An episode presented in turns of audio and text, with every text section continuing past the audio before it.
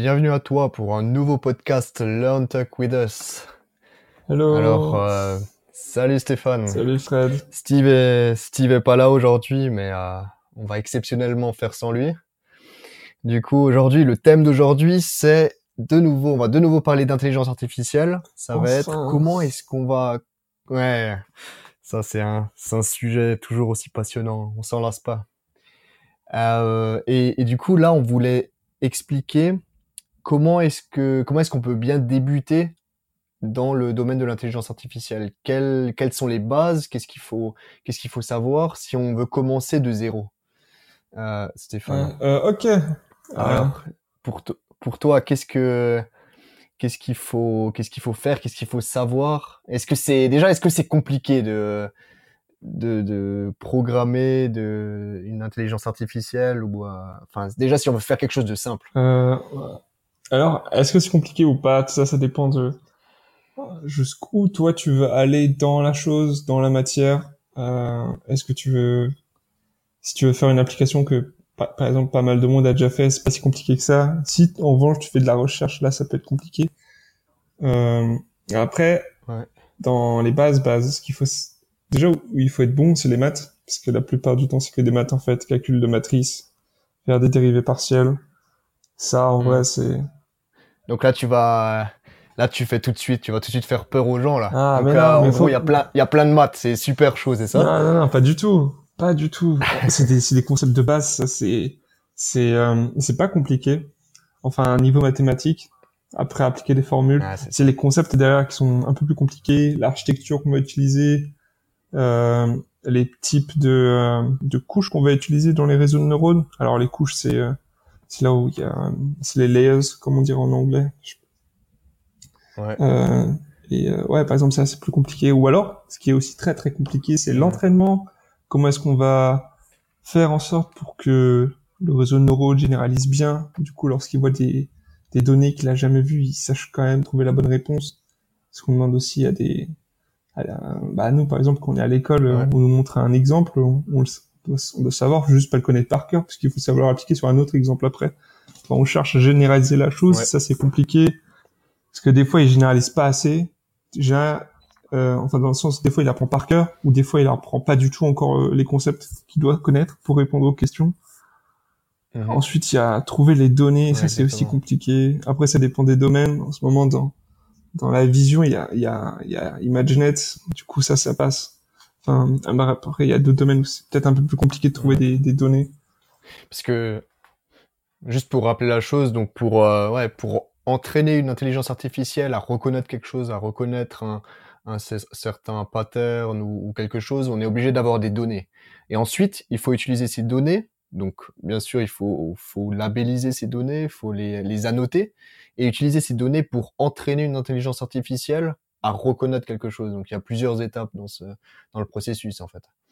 Et, euh, et du coup, donc si on repart de la base, donc ce que tu ce que tu nous disais avant, il faut avoir quand même quelques connaissances en mathématiques, mais t'es pas obligé d'être un super fort, super fort en, en maths. Un niveau, euh, ce que ce que moi je, je vois en tout cas, c'est qu'un niveau lycée, lycée un peu plus, comme ça, c'est en maths, c'est c'est suffisant. Après, ça dépend. Genre, si tu veux vraiment sortir un nouveau truc que personne n'a jamais vu, vaut mieux comprendre les concepts. Du coup, faut bien être calé euh, niveau mathématique dans le domaine. sûr. Si sûr. tu veux juste effleurer, toucher un peu, ou alors prendre un réseau de neurones qui existe déjà, le changer un petit peu euh, pour que lui réponde plus à, à ta base de données. Moment, on n'a pas besoin de rentrer en profondeur dans, dans les maths. Enfin, comprendre les concepts superficiellement, ça suffit.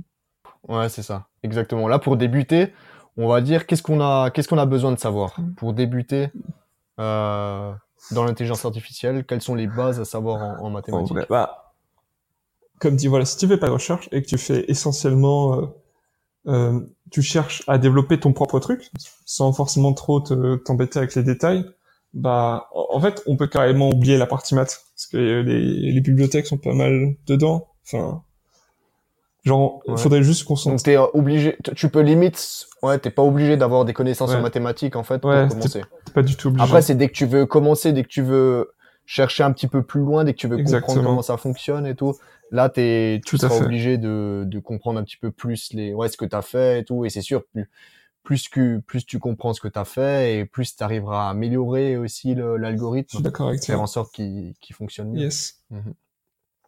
Ouais.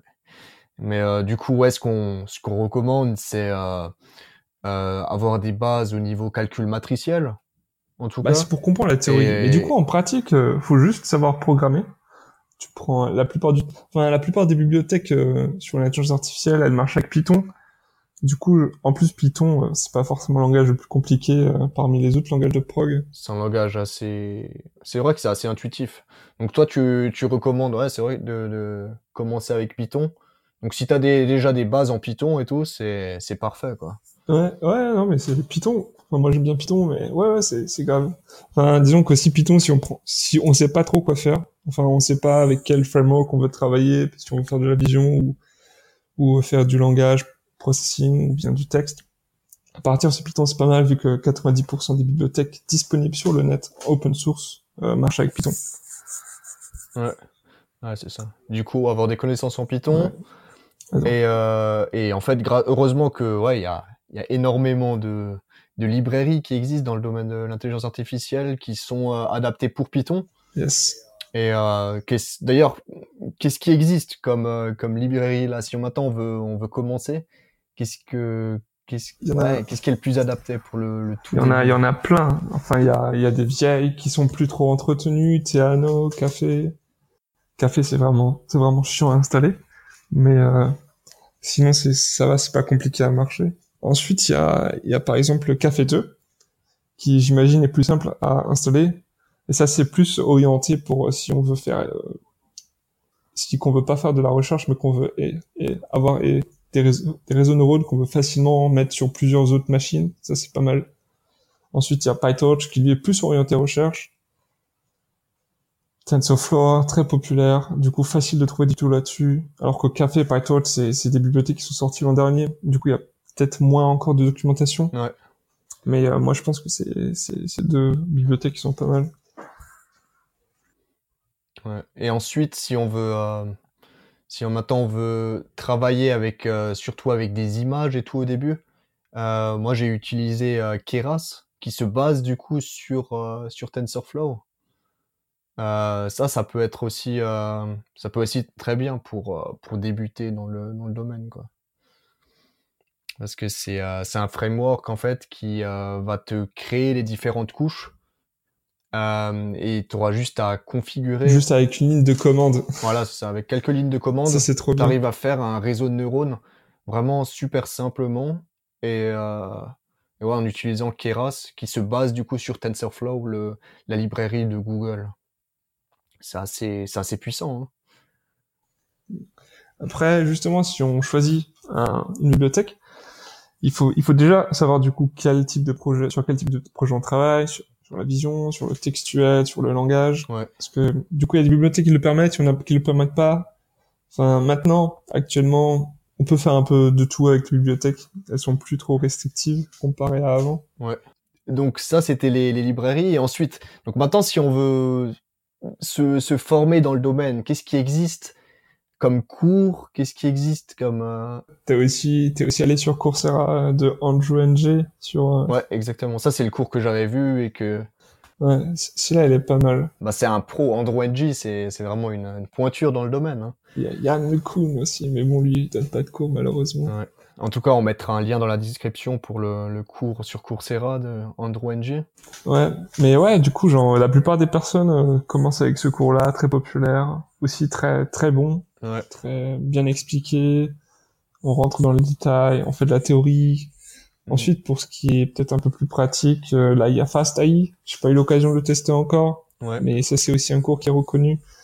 Il est pas forcément connu par euh, ceux qui débutent là-dedans, mais Fast AI, c'est vraiment pas mal aussi. Enfin, de ce que j'ai vu pour le moment, ça avait l'air pas mal. Et J'aimerais bien le faire aussi. Une fois que tu as un certain niveau, tu peux... euh, Ouais, plutôt parce que c'est vraiment orienté, c'est vraiment orienté euh, pratique plus Ouais. que théorie. Parce que chez Andrew, on fait que de la théorie, on Ouais. programme pas vraiment. Là, c'est vraiment, tu fais que de la prog avec Python mhm. en temps, en langage. Ouais. Ça, c'est, ça, il faudrait que je teste encore ce cours-là. Et il y a aussi, euh, pour les réseaux neuronales en convolution, le cours de Stanford, de CS 231N, qui est pas mal aussi, qui explique, je pense, mieux encore que Andrew Ng sur les réseaux neuronales en convolution. C'est vrai qu'il est super connu ce, ce cours aussi hein, de l'université de Stanford. Mhm. Genre, si on veut bien débuter dans la chose, déjà commencer par la théorie, savoir un peu ce que c'est. Ouais.